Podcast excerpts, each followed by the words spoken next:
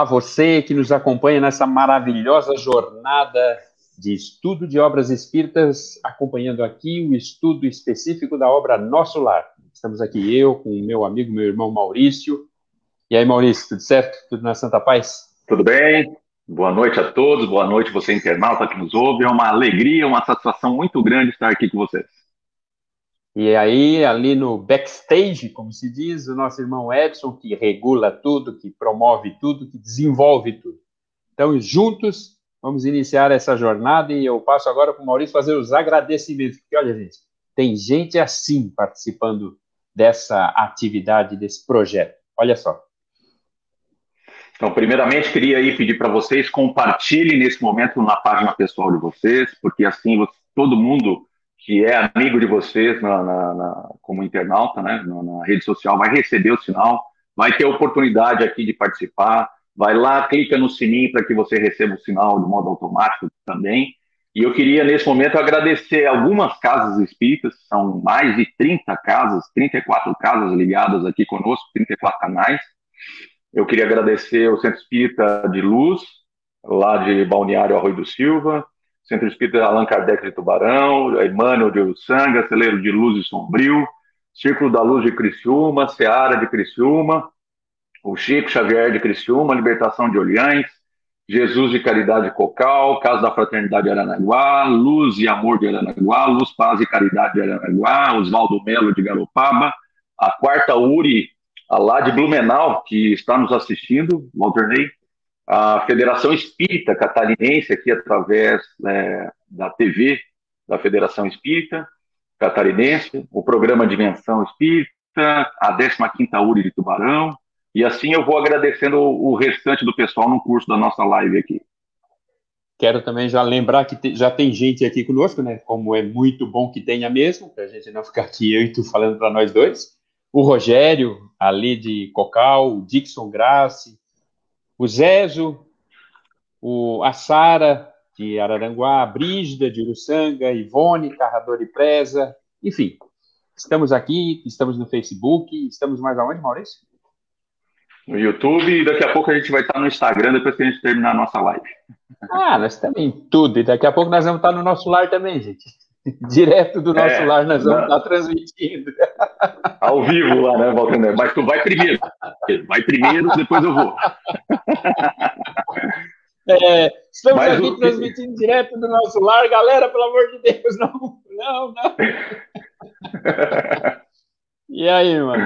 Então vamos lá, vamos então, ver. Vamos, gente... vamos ao trabalho, Walter Hoje vamos o tema é fascinante porque a gente vai trabalhar sobre o segundo capítulo do, do livro Nosso Lar, e o segundo capítulo está cheio de lições, são lições profundas, lições fortes para todos nós que estamos aqui no mundo carnal, lições que calam fundo na nossa alma. E o André Luiz já abre o capítulo assim: suicida, suicida, criminoso infame. Era isso que ele escutava dos seus dos seus pares ali que se encontravam junto com ele nas regiões umbralinas acerca do suicídio. Então, para aqueles que ali se encontravam, Walter Ney, o André Luiz era um suicida, ou seja, ele desencarnou através do suicídio. E o suicídio aqui é um dos temas mais antigos, um dos temas que a filosofia mais debateu na nossa sociedade humana, um dos temas que ainda hoje são extremamente recorrentes na nossa sociedade, extremamente preocupante em momentos de pandemia, como a gente se encontra atualmente, seja em razão do desespero, seja em razão da depressão, da ansiedade das pessoas, é, por conta das circunstâncias da vida. E falar sobre, é, sobre suicídio, primeira coisa que a gente precisa aqui ter em mente, senhores, é que eu vou dar alguns dados aqui que são dados extremamente impactantes para nós, porque a gente tem um pouco de é, consideração para que a gente tenha um pouco de noção da realidade no mundo. Porque às vezes a gente vive na nossa bolha, vive no nosso mundinho e não tem muito contato com a realidade da vida do cotidiano das pessoas, como a dor ela é presente na sociedade humana. Então, a cada 40 segundos, vai dizer a OMS, a Organização Mundial de Saúde, a cada 40 segundos uma pessoa se suicida no planeta. A cada, a cada quatro segundos, uma pessoa tenta suicídio no mundo. A cada 45 segundos, uma pessoa se suicida no nosso país.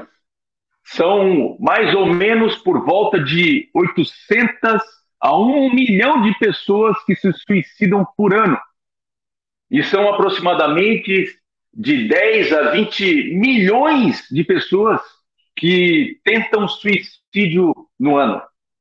O, o suicídio né, entre a faixa etária da idade dos jovens de 15 a 29 anos é a segunda causa de morte dos jovens.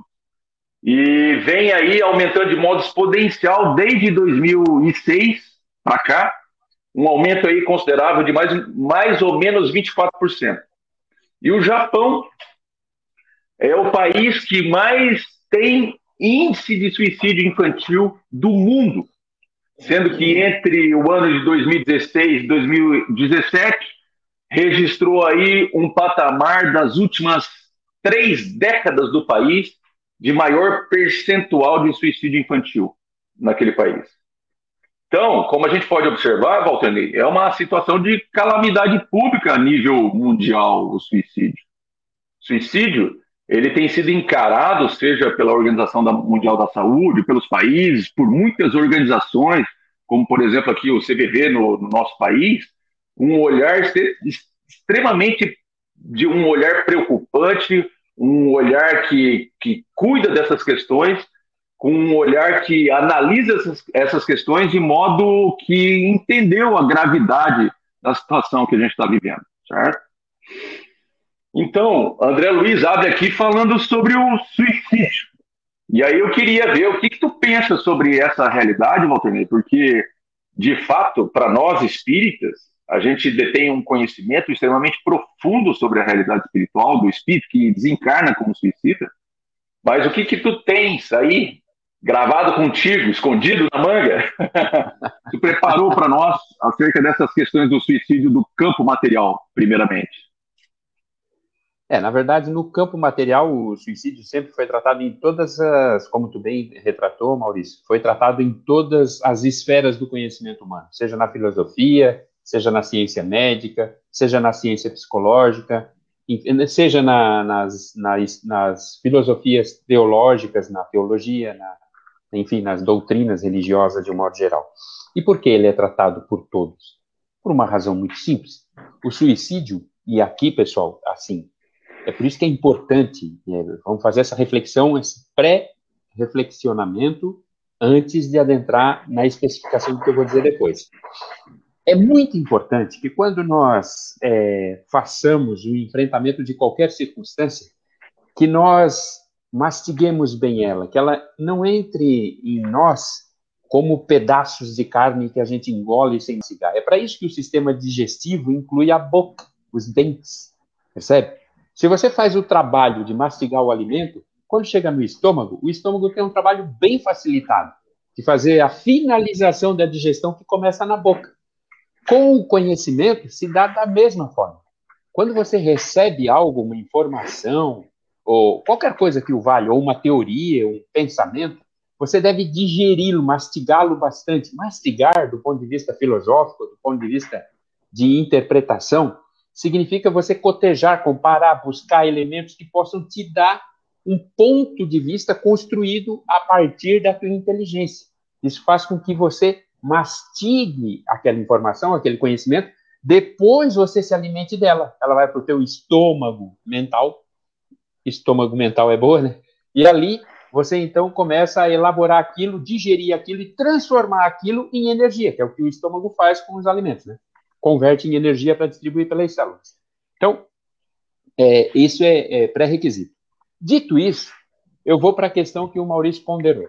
Por que, que o suicídio ele permeia todas, os, todas as áreas do conhecimento? Por uma razão muito simples. Ele integra o nosso processo, assim como o nosso desejo de permanecer vivo integra a nossa estrutura, o nosso desejo de sair daqui também integra a nossa estrutura. É muito mais comum do que se pensa você refletir sobre, você é, namorar a ideia, e muitas das vezes nós nem nos damos conta disso. Você namorar a ideia de, ó, zarpar, partir daqui, deixar esse mundo. Quantas vezes um pai ou uma mãe diz assim, ó, um dia vocês vão sentir a minha falta, eu não vou estar mais aqui, sabe?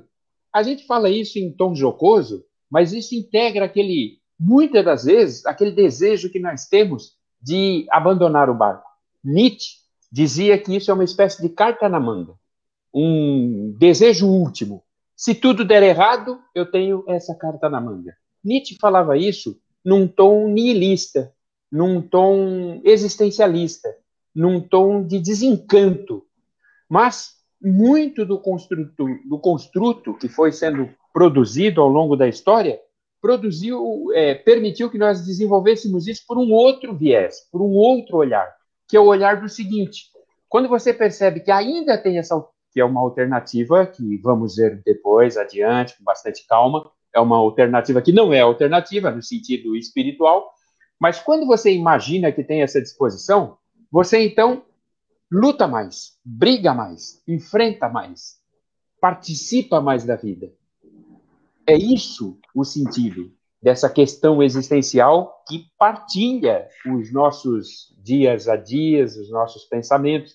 Então, quando se fala de suicídio, primeiro você tem que vencer o tabu que existe em torno da própria conduta, do próprio ato de suicídio, que é extremamente doloroso, extremamente pessoal, extremamente íntimo e, do ponto de vista de compreensão, sempre compreensível.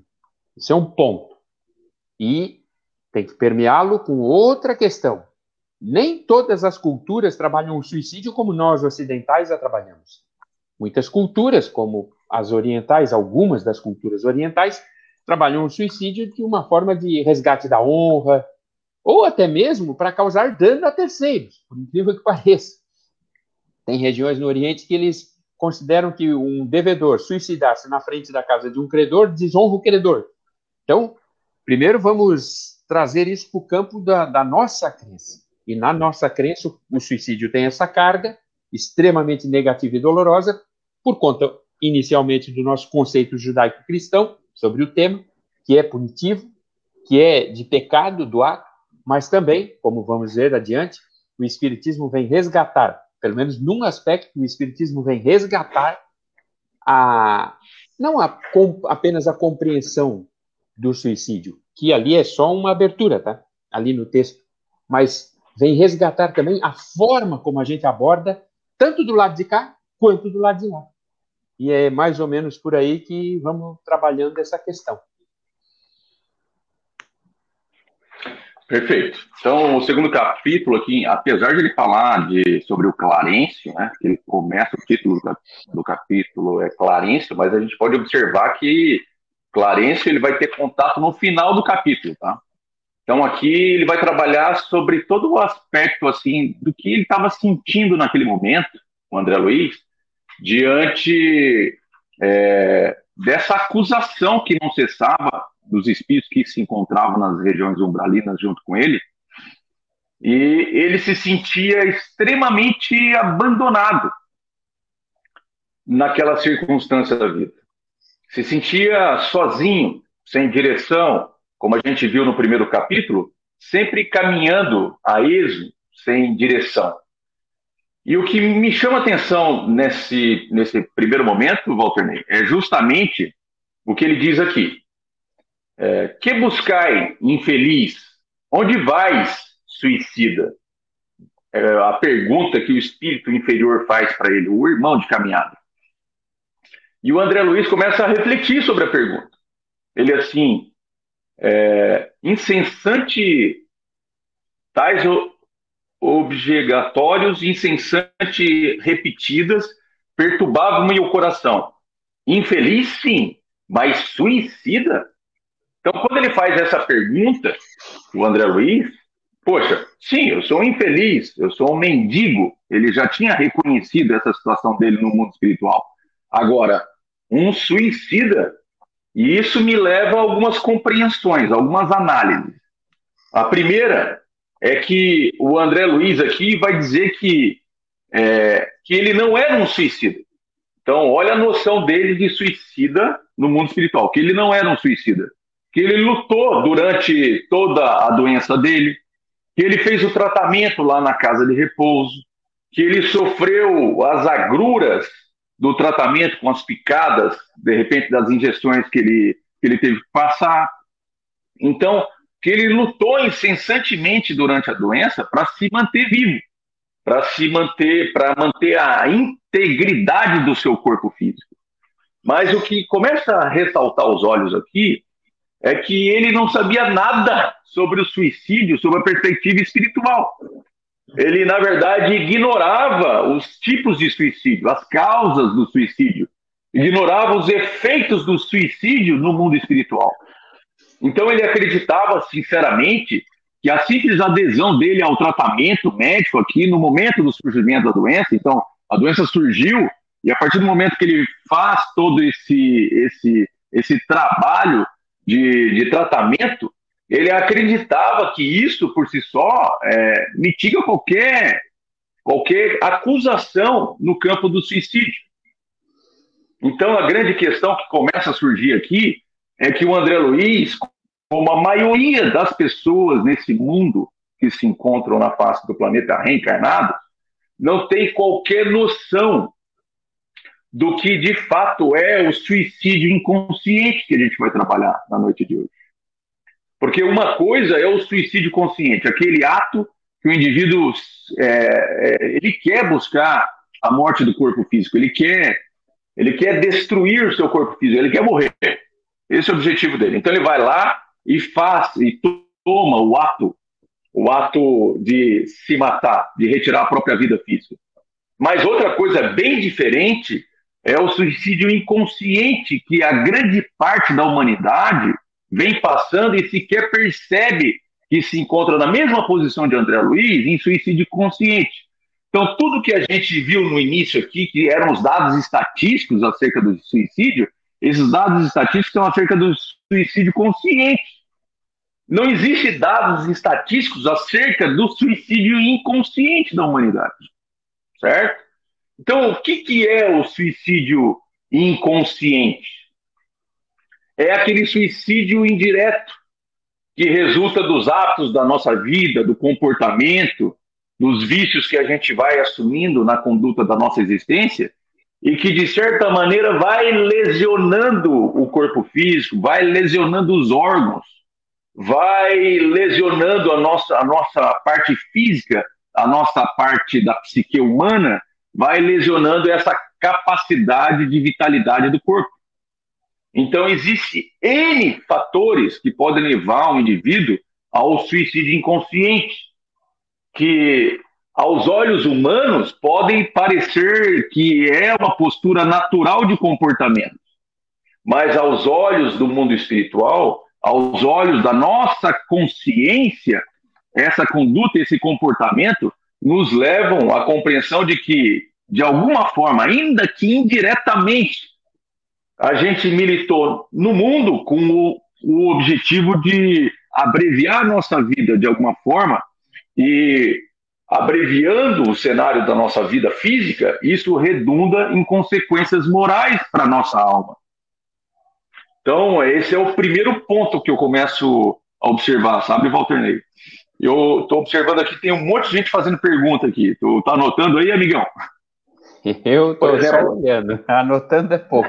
Mas eu estou vendo aqui, ó, que a. Primeiro dar um abraço aqui para o pessoal, para o Raul, né, que disse que quando crescer quer ser como nós, ou seja, ele nos chamou de idosos, profundamente idosos, porque o Raul já tem 70. Não sei disso. É brincadeira, tá, gente? O Raul é bem novinho. O Luiz, lá de Araranguá, a Lourdes, a Andréia, Andréia Stone ali do Consolador. E aí, Andréia, tudo certo? Ela diz o seguinte: boa noite, meninos. Obrigado, Andréia. Muito obrigado. Vai ganhar um bolo. Boa noite, meninos. Andréia do Consolador diz, Sara, acompanhando desde a semana passada, parabéns por esse trabalho. acredito que ninguém pensa em se suicidar de fato. Pensam sim em calar uma dor. E depois ela complementa. E quando encontra alguém para ouvi-lo nessa dor, pode ser que desista do ato em si. Para isso existe o CVV, para ouvir e dar atenção que a pessoa precisa. Bom, Vamos pontuar duas coisas aqui, depois a gente dá mais uma atenção aqui para a galera. Vamos pontuar duas coisas aqui. Primeiro, nós abrimos com esse tema, suicídio, mas é claro que o nem obra nem a, a abertura do Parente trata disso especificamente.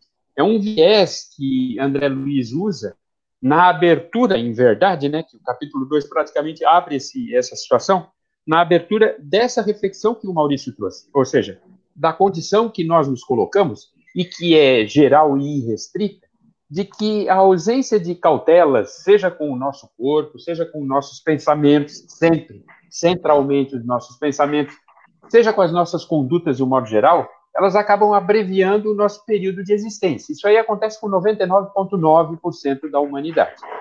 Não, não trate isso como um ato pecaminoso. Meu Deus, o que, é que eu estou fazendo? Integra o nosso processo de infantilidade. É claro que quando você se dá conta, você começa a mudar esse processo.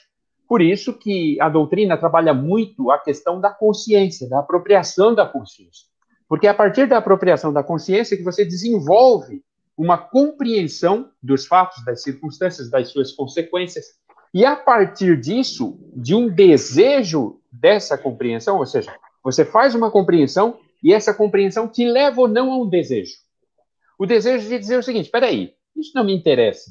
Se eu puder viver mais e melhor, com qualidade, é isso que eu quero. E aí você vai em busca desse comportamento que te leva a viver mais e melhor.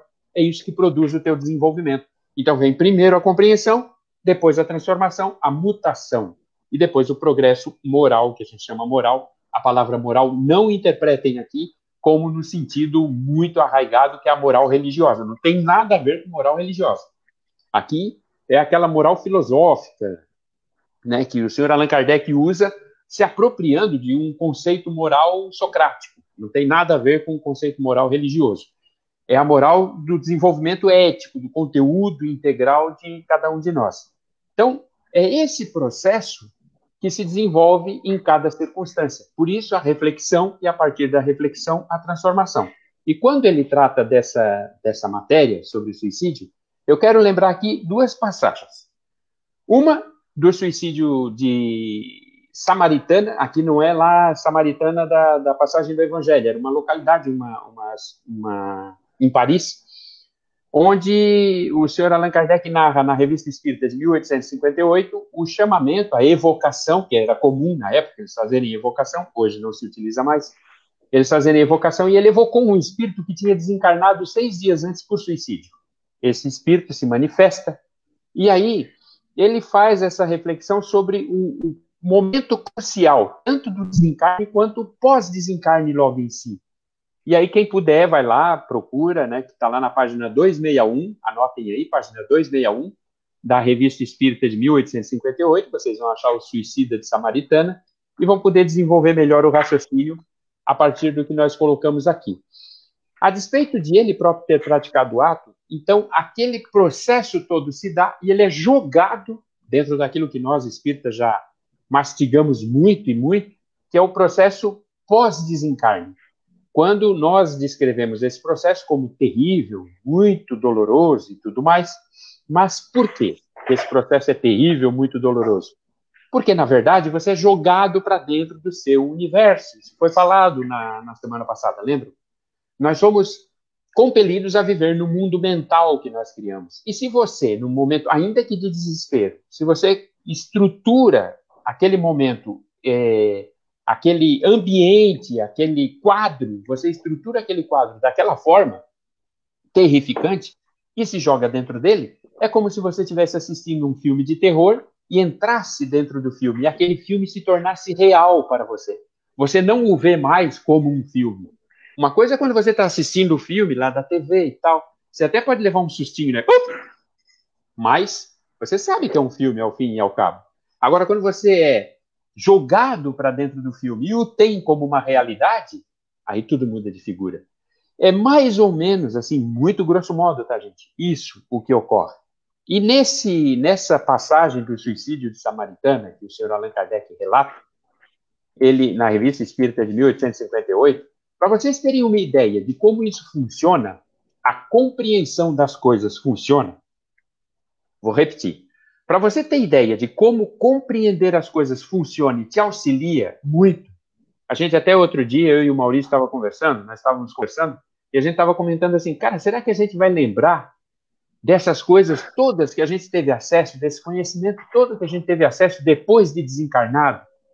Ou será que o, as emoções em turbilhão, todo o transtorno, toda aquela aquele lusco-fusco que se aposta do espírito, faz a gente entrar em estados de desespero e a gente não se dá conta de que aquilo que está acontecendo já foi narrado, a gente já teve acesso àquilo. Vejam que na Revista Espírita de 1859, o senhor Allan Kardec entrevista um, um espírita que ele não conhecia, porque ele era espírita, em razão de ele ser assinante da Revista Espírita. De mil, ele assinava na época, a Revista Espírita tinha sido começada a ser editada em 1858. Esse cidadão que morava em outros planos assinava a revista, comprou o livro dos espíritos, esse negócio todo. Não estou aqui dizendo que você tem que sair por aí comprando os livros todos, tá? Mas só estou dizendo que está narrado lá. E ele deu uma entrevista pós-mortem onde ele destacou o seguinte: o senhor Allan Kardec perguntou para ele assim: Havíeis vos aprofundado seriamente na ciência espírita. Poderíeis dizer-nos se, ao entrar no mundo dos espíritos, encontrastes as coisas tal como se, se vos afiguravam? E ele respondeu assim: aproximadamente a mesma coisa, exceto algumas questões de detalhe que eu havia compreendido mal.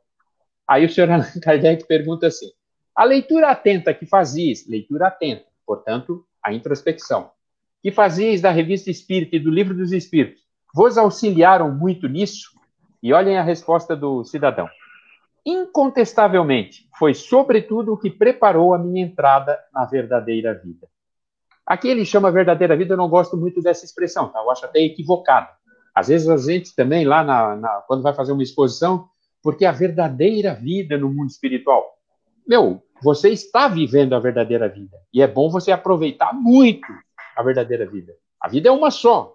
Nunca perca isso de vista. As existências se multiplicam, mas a vida é uma só. Ela permeia todas as nossas realidades. Nesse exato momento, nós estamos vivendo uma verdadeira vida que nos remeterá a um outro estágio dessa mesma verdadeira vida.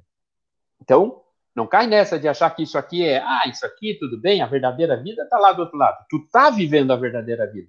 E é bom tu saber aproveitar. Mas o que eu queria destacar, para passar para o Maurício, é que, vejam, que o suicida, ele narra o desespero dele, que ele nem se, ele não compreendia. Ele tinha se degolado com uma, uma navalha, e ele dizia, a única coisa que eu estou sentindo é dor. Eu não estou entendendo o que está acontecendo. Eu estou aqui sufocando no caixão. E o outro, que interpretou, que prestou atenção, que se apropriou de tudo que estava à sua volta, quando desencarnou, é como alguém que foi para um outro país com GPS. Chegou lá, pá, o GPS que funciona, né? Porque tem um GPS aí que joga a gente dentro do rio. Nem sei se existe mais GPS. Aí o cara foi para outro país, né, já sabia quanto é que era o, a temperatura, se estava frio, se estava calor, se o país era seguro, se não era seguro. Percebe? Foi isso que aconteceu. Então, a abertura e todo o livro se trata disso, dessa proposta. Ó, eu vou passar para vocês como é que rola as coisas e vamos à luta. Mais ou menos isso. Ah, só, só perdão, Maurício. Andréia, tens razão, Andréia. Você que está com algum tipo de drama, de desespero, faça isso procure alguém para conversar. Seja um profissional, de preferência alguém que faz treinamento, né? CVV e tal. Ou seja um amigo, enfim, uma pessoa que seja confiável, tá? Mas procure, pode ter certeza, funciona. O que a gente precisa é conversa. É verdade. Tem várias, várias manifestações aqui da Carla, da Sandra, da Margarete. E uma da Carla aqui, de fato, ela tem razão, né? O suicídio, como a gente já tinha dito, é, é a segunda principal causa de morte mundial entre pessoas jovens de 15 a 29 anos de idade. Então, obrigado aí por relembrar, porque essa é uma verdade. Muito bem. Tem uma questão no Livro dos Espíritos que eu até queria debater contigo, Walter, que acho que vem ao uhum. encontro de tudo isso que a gente está trabalhando aqui que é a questão de número 952. Comete suicídio o homem que perece vítima do abuso de paixões que ele sabia que iriam apressar o seu fim, mas às quais não lhe foi possível resistir porque o hábito as transformou em verdadeiras necessidades físicas?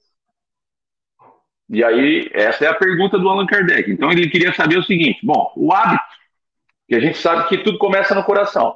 O coração é, gera a forma como a gente pensa, a forma como a gente pensa gera as nossas ações, as nossas ações geram hábitos por conta de uma ação reiterada, esse hábito gera nosso caráter e o caráter dita o nosso destino. Então, o Allan Kardec queria saber o seguinte: bom, quando isso vira hábito na nossa vida, o hábito, de certa maneira, gera uma necessidade. Né? Porque se é um hábito, veja bem, eu tenho aquele hábito, aí eu passo a ter uma necessidade em razão daquele hábito de vida, perfeito? Então ele queria saber o seguinte: bom, se eu não consigo resistir a esse hábito, se eu me entrego a esse hábito e esse hábito, de alguma forma, essa paixão, de alguma forma, ela é, ela é responsável por auxiliar no processo de suicídio inconsciente, que é o que a gente está trabalhando aqui, ela é como que ela é enxergada isso no mundo espiritual? Aí o espírito diz assim: é um suicídio moral. Não compreendeis que nesse caso o homem é duplamente culpado?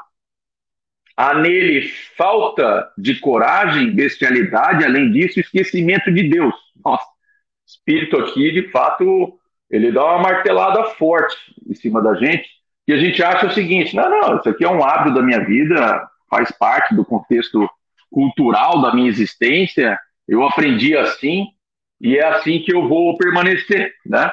E permanecendo assim, eu, já que é um hábito, eu não tenho responsabilidade sobre isso. Lendo engano, a gente tem responsabilidade, mesmo que seja um aspecto cultural, mesmo que isso se torne um hábito na nossa vida. Então, que hábito nós estamos falando aqui? E aí a gente vai adentrar com, com as questões mais profundas. O hábito do alcoolismo, o hábito do tabagismo, Tá? O hábito da sexualidade desregrada, é, o hábito, por exemplo, do descontrole emocional que nos leva à ira intensa e constante na nossa vida. E a gente vai ver que um dos aspectos que levou André Luiz ao suicídio aqui foi a da região gastrointestinal, por conta da alimentação desenfreada, por conta do uso do álcool desenfreado e por conta das emoções que ele não detinha muito controle sobre elas. Então, esse conjunto de fatores, esse conjunto de atos, levou é, ao corpo, ao desgaste do corpo, seja do corpo físico, seja um processo, obviamente, de, adoecimento do próprio perispírito, porque a doença ela se instala lá no perispírito, depois que ela reflete no corpo. Como o Walter Ney disse ali, a gente é um reflexo da forma como a gente raciocina da nossa, da nossa tela mental. Né? Então, quando a gente olha sobre essa perspectiva de que os atos da nossa vida podem nos levar ao suicídio, quem pararia para analisar essas questões, sabe? Se não fosse o livro Nosso Lar vir mostrar para gente, olha, cuidado com esse estilo de vida da humanidade, esse estilo de vida que você acha que não tem consequência, é, tem muita consequência no plano espiritual. Eu me lembro de um item, um item do Evangelho segundo o Espiritismo, que é lá no capítulo 5, que vai falar sobre a desgraça real. Então, lá no, no capítulo, ele vai dizer o seguinte: que não é um problema o ato que a gente pratica. O problema são as consequências desse ato no mundo espiritual.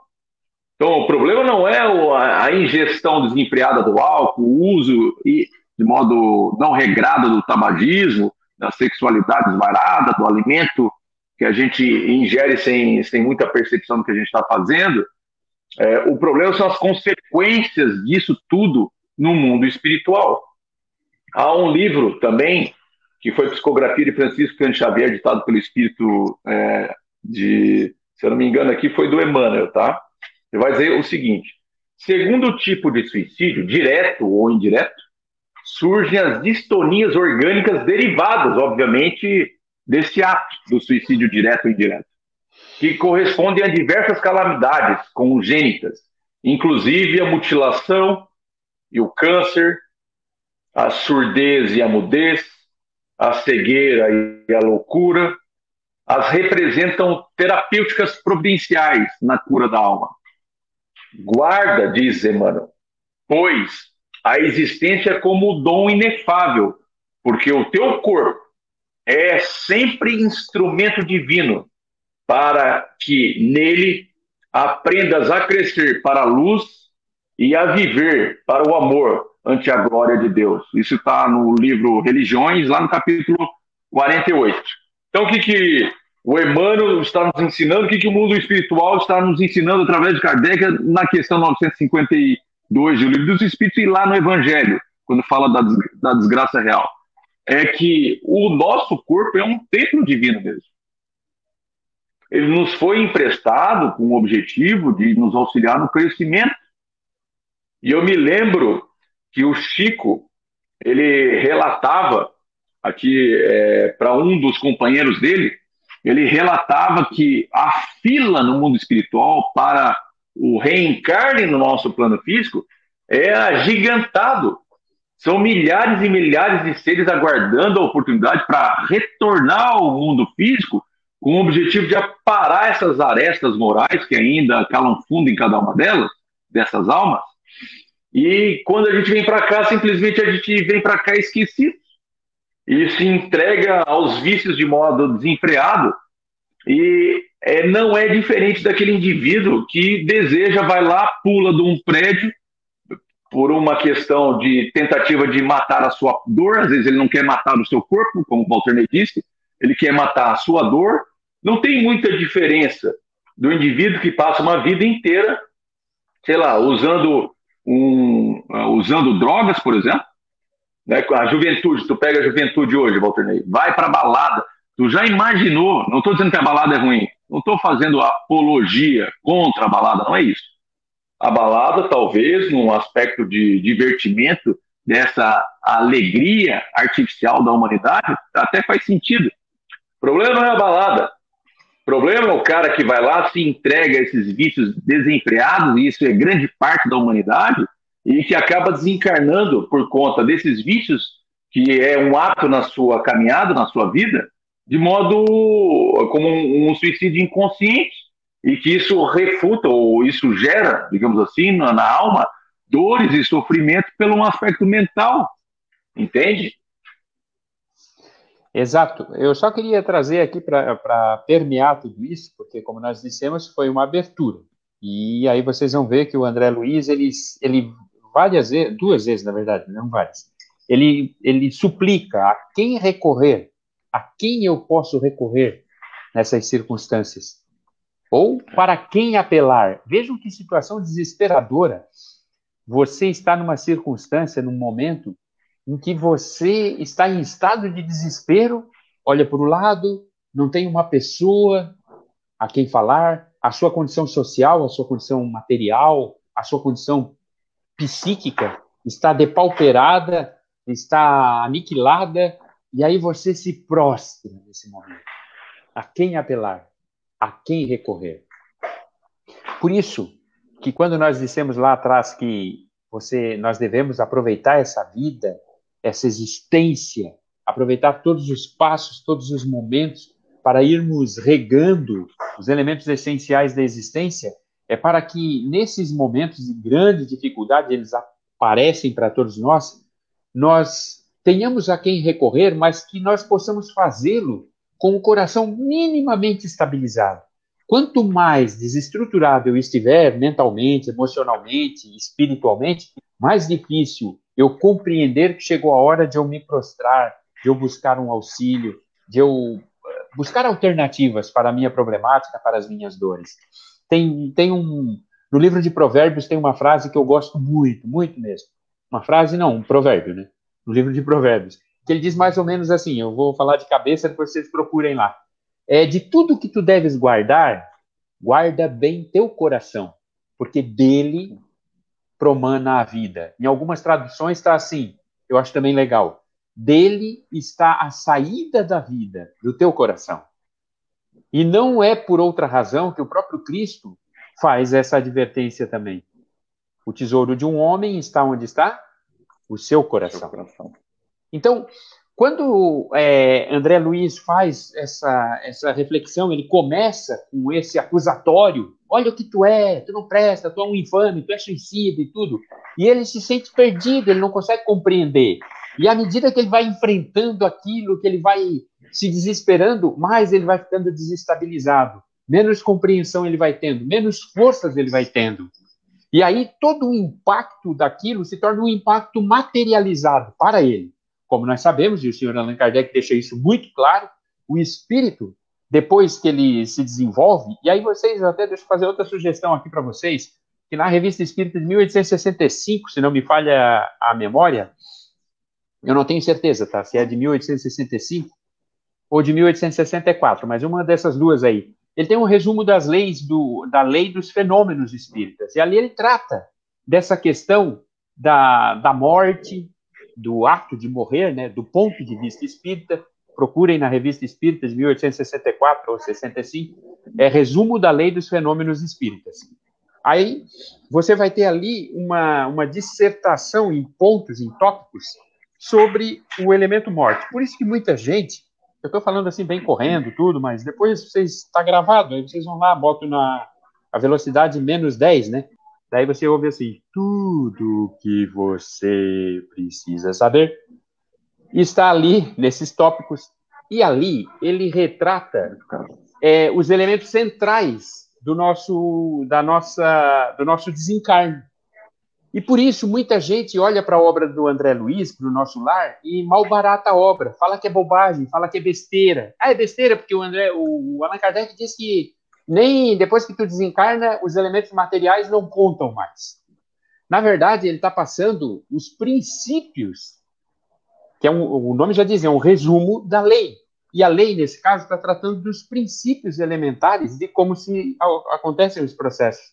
Mas ele não descura ele não desconsidera esse princípio elementar, que é o princípio da nossa construção mental, que a gente bate tanto nessa tecla. Por quê? Porque quando nós desencarnamos, nós nos defrontamos com toda essa situação de angústia, de prostração, de dificuldade. E é aí que nós precisamos ter o nosso coração regado, bem regado, pelo menos para que ele possa frutificar alguma coisa, porque nessa hora nessa hora de angústia, de desespero, se ele estiver minimamente estabilizado, aí você vai estar melhor preparado, melhor preparada para fazer o um enfrentamento da situação. Então, a sugestão para todos nós, todos nós mesmos, é que nós, compreendendo isso, que nós exercitemos a atividade e nos debrucemos sobre a vida com a experiência de quem prestou atenção em tudo que estava à sua volta. Quando você pega essa obra, seja Nosso Lar, seja que obra você pegar, às vezes você pega. Eu tenho um livrinho muito bom que eu recomendo para vocês: A Morte de Ivan Illich, do Leon Tolstói. Do Liev Tolstói. Do Tolstói. E na Morte de Ivan Illich, ele retrata isso: uma pessoa que não se dá conta que a vida está acontecendo. E aí, né, eu tô, não estou dando spoiler, porque o nome já diz, né, a morte dele. Então, quando chega um momento crucial da vida dele, do desencarne, ele começa a fazer uma reflexão sobre as coisas que valiam a pena e as coisas que não valiam a pena. É claro que isso já aconteceu milhares de vezes com milhares de pessoas, mas quando você vê isso escrito pela pena do Tolstói, aí fica muito profundo o negócio. Vale a pena. Então, é nesse sentido, gente. Essa é a proposta. Quando você se debruça sobre o livro, esse, já que nós estamos tratando disso, o livro Nosso Lar, você se debruça sobre ele, não leia ele como um livro ficcional ou como um romance presta atenção nos parágrafos e diz assim: o que, que esse cara está dizendo para mim? E ele está dizendo isso. Rega o teu coração. Ô, Walter Ney, é... se o Edson conseguir colocar ali, a Maísa fez um questionamento bem interessante. A Carla está aí se manifestando diversas vezes, um, um, olhar bem interessante também. Vou tentar abordar os dois olhares. A Maísa vai dizer assim, ó. Maísa da Silva a consequência no plano espiritual do suicídio, consciente e inconsciente, são os mesmos? Ela quer saber o seguinte: se no plano espiritual, a depender do que foi feito, se foi um suicídio consciente ou inconsciente, é, há consequências diferentes?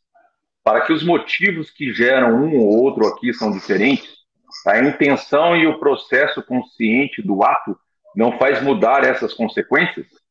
Não, sim. É, a consequência do ato, a gente poderia dizer que são diversas, né? As diversas formas de dor e sofrimento Exatamente. Então, só que é o seguinte, a dor que dói em mim, dói também em você. Então, digamos que a dor, ela é um processo comum, seja ela um suicídio consciente ou inconsciente. Mas o ponto mais comum entre eles, que eu poderia ressaltar aqui, é o remorso. E aqui o André Luiz ele fala na obra é, na obra do nosso lar aqui exatamente isso, que há um dado momento que quando ele começa a, a dizer para quem apelar, para quem que eu devo dirigir, o que, que ele está fazendo aqui? Aqui já é um processo assim de reconhecimento do erro.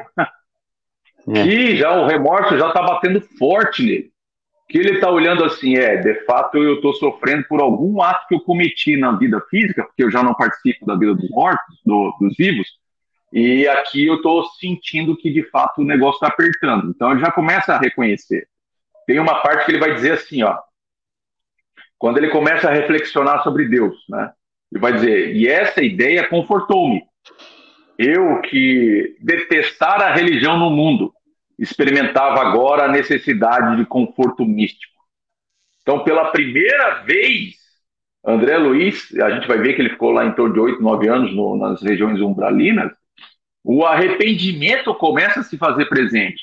E se há um ponto comum no mundo espiritual, seja suicídio consciente ou inconsciente, é que o indivíduo, em dado momento, no momento em que ele sente essa necessidade de conforto místico, essa necessidade de Deus, é isso que a gente está falando aqui.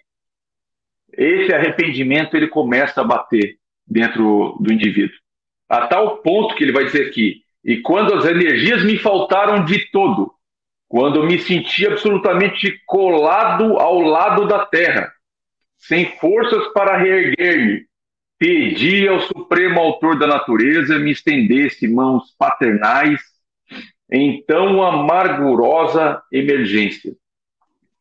Então, aqui o que, que ele está falando? Quando eu já não tinha mais força, ou seja, quando eu já tentei tudo o que eu podia, quando todos os meus interesses foram colocados na mesa e eu busquei todos eles, e eu ainda assim não encontrei a paz que eu, que eu estava buscando, a felicidade, a tranquilidade, porque a gente vai observar que o indivíduo, quando ele se suicida, ele perde a paz.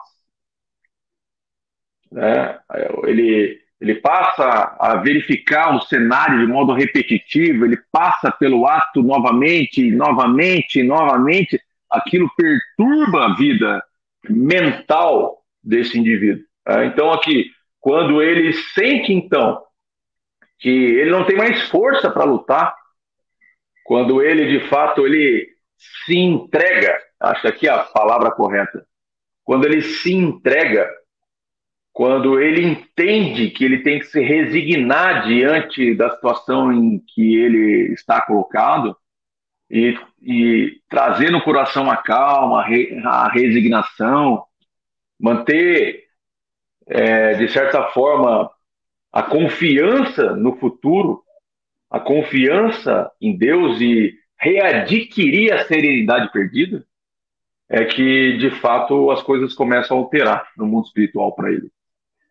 Exatamente. Então... Quero mandar um abraço aqui para o nosso amigo Paulo Mendes. E aí, Paulo? E aí, rapaziada? O Paulo diz assim: boa noite, rapaziada. Paulo, como é que tá a iluminação aqui? Tá boa? Depois ele vai mandar um. um, um como é que é? Como é que diz o Edson ou o Maurício? Alternatores com a iluminação de quem está no umbral. Acende todas as luzes da casa, até as luzes da área, como se dizia antigamente. A mãe dizia assim: vai lá acender a luz da área, vai vir gente. Não, vai vir quem? então, é verdade. E aqui, o para mim, eu, para mim fechar o meu raciocínio, todo esse capítulo ele mostra dois estágios. Primeiro, o estágio de perplexidade, que o espírito vai se encontrando, principalmente quando ele é acusado de algo que ele não compreende. Até pode ter praticado, mas ele não compreende. Como foi colocado ali na pergunta da, da, da Maísa, que o, que o Maurício tratou, a consequência ela do consciente para o inconsciente, ela obviamente não é a mesma, justamente por isso, porque no inconsciente você nem se dá conta, você está dizendo, ué, por que estão falando isso de mim? Esse é o primeiro momento.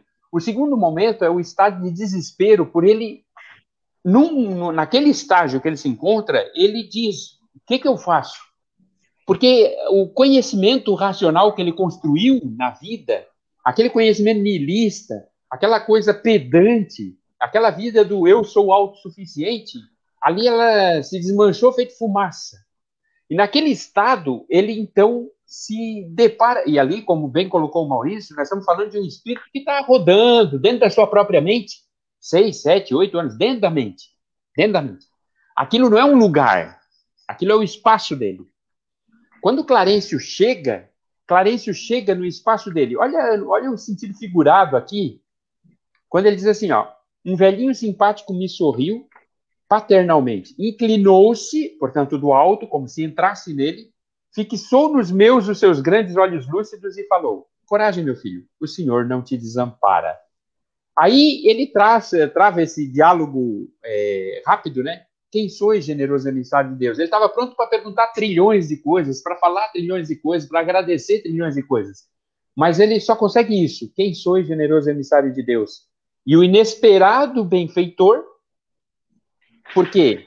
Porque aquele liame se deu, aquela possibilidade de o universo dele, mental, o universo mental, permitir a entrada de alguém. Isso não acontece conosco no dia a dia? Muitas das vezes você está ali vendo uma pessoa num estado deplorável, a pessoa está tomando decisões erradas, estúpidas, e vão arrebentar com a vida dela, e você tenta de todo modo, senta, olha para ela, briga, fala macio, tenta de tudo, e não consegue entrar entrar na pessoa. E de repente, por alguma razão, um olhar da pessoa que se encontra com o teu, ou um pedido de auxílio da pessoa sincero, e, e, e, e o espírito, o universo mental dela se abre, você entra nela. E ao entrar nela, você consegue dialogar, porque aí você está presente dentro daquele ambiente, você consegue ver o ambiente dela. Enquanto isso não acontece, você não tem acesso a ela. E como diz o Cristo, ninguém tem acesso ao teu processo decisório. Ninguém. E aí depois a gente pode até discutir o processo decisório, mas essa expressão ele o coloca assim. Então, essa, essa figura de linguagem, quando o benfeitor, aquele de fora iluminado, que representa a iluminação, porque o espírito dele está escurecido, o universo dele está sem luz. Aí chega alguém. E aí, meu amigo, tudo certo? Podemos conversar? E o espírito dele se abre. É a partir daí que ele, que ele fala, né? Me chamo Clarence, sou apenas teu irmão. É a partir daí que começa a jornada de compreensão de si mesmo do André Luiz, que né, termina aqui no capítulo, e o, e o nosso ilustre André Luiz nomina Clarencio não por acaso. E não por acaso que ele tem o nome de Clarencio assim, se botar o nome do teu filho de Clarencio, ele vai reclamar tá? hoje. Mas é um nome é. muito agradável. Também eu não posso falar nada, né? Vamos combinar, né? É, o teu nome é difícil. Ô, Walter Day, mas sabe o que, que me chama a atenção aqui? Duas coisas. Primeiro, ele conseguiu fazer essa conexão, o André Luiz, num momento de abertura em que ele se entrega à prece de coração. Então ele vai dizer assim: ó, oh, é preciso haver sofrido muito para entender todas as misteriosas belezas da oração. É necessário haver conhecido o remorso, a humilhação, a extrema desventura para tomar com eficácia o sublime elixir de esperança. Então, quando Cristo nos ensina a oração, nos ensina essa conexão com o plano divino, com Deus, essa essa reconexão com Deus através da oração, é nossa postura mental. É isso que tu está falando. Então ele alterou sua postura mental. A partir do momento que ele alterou a postura mental, o Clarencio teve acesso é, à, à, à mente de André Luiz, ao sentimento de André Luiz, porque agora ele começa a vibrar em outra sintonia, em outra postura mental. Exatamente. E aqui, e aqui me chama atenção é justamente para esse princípio da cooperação mútua e da fraternidade universal. Aqui André Luiz está dizendo o seguinte: mesmo nas maiores dificuldades da nossa vida, mesmo nos momentos mais extremados da nossa vida, mesmo nos lances mais difíceis, nós não estamos sozinhos. Há sempre alguém por nós clamando a Deus que se possa nos auxiliar. E esse socorro ele sempre chega na hora certa. Ele não chega antes, o que a gente está vendo aqui, ele não chegou antes, ele não chegou depois, ele chegou no tempo de Deus. Sabe? No tempo em que André Luiz estava pronto, de fato, para receber esse auxílio do plano espiritual. Então, é, é, são, são temáticas extremamente profundas de reflexão nessa noite que a gente trabalhou. Antes da gente encerrar, Walter, queria fazer o um agradecimento aqui a, outra, outras casas aqui, se tu me permitir. Faça, faça. Vamos lá. O Moacir Zeferino, é, o Centro Espírita Jesus de Caridade de Garopaba, o Grupo de Estudo Na Luz do Nazareno de Turvo, Centro Espírita Caminho da Verdade de Capivari, de Baixo, Caminho e Verdade de Jaguaruna, hum, Deus, Amor e Caridade. Tubarão, Vinha de Luz de Armazém, Luz de oh, Esperança armazém. de Braço Norte. Oh, legal. Allan Kardec de Criciúma. O Allan Kardec, Centro Espírita Libertação, Libertação aqui. É, de Orleans. É, de Orleans. Raio de Luz de Morro da Fumaça. E a tua é casa, né? Consolador prometido aí de Sara. Tá na luta. A, a nona Úria aqui nossa e a nossa grande federação espírita que sempre nos auxilia no, e comanda aí os destinos do movimento espírita em Santa Catarina. É isso aí, galera. Muito bem, olha, amigo. Muito bom. Muito bom. Eu, eh, hoje eu gostei bastante, sabe? Eu gosto sempre, né? A gente vai gostar mais ainda. Mas gostei bastante, achei que dá para desenvolver. Até o, o Edson perguntou aqui no, no feed se a gente vai seguir. Eu acredito que a gente feche esse capítulo e depois a gente. Porque, na verdade, tudo se interliga, né, Maurício? Então, depois a gente vai retomando pontos do capítulo. É, eu fico muito feliz mesmo. Muito obrigado a todos, a todas. A Carla ali hoje trabalhou bastante, né, Carla? É, obrigado, muito obrigado. obrigado. Estou amando estar aqui obrigado. com vocês todas as segundas. Que bom, Carla. Muito obrigado. Obrigado para todos vocês. Obrigado pelas perguntas. Ana Regina Tomasi, Eliana Maria de Souza, vamos ver aqui o pessoal no, no Face, Margarete Botega, Sandra Quitéria Ulisseia, Maísa, e, enfim, tem 27 comentários, mas eu não consigo abrir aqui, só abrir um pouquinho, vocês me ensinam. Bom, da minha parte é isso, meu amigo Maurício, mais uma vez, esperamos todos vocês na próxima segunda-feira, 18h30, se Deus quiser. Tudo é se Deus quiser, sabe? É, se Deus quiser. Grande abraço a todos aí e que Deus continue iluminando nosso caminho durante a semana. André ia pedindo uma hora e meia. uma hora e meia. vamos, vamos convidar Bom, participantes. Vamos aumentar, né, devagarzinho. vamos convidar participantes. É, isso aí, gente. Valeu. Um abraço, Grande pessoal. Abraço. Felicidades. Até mais, se Deus quiser.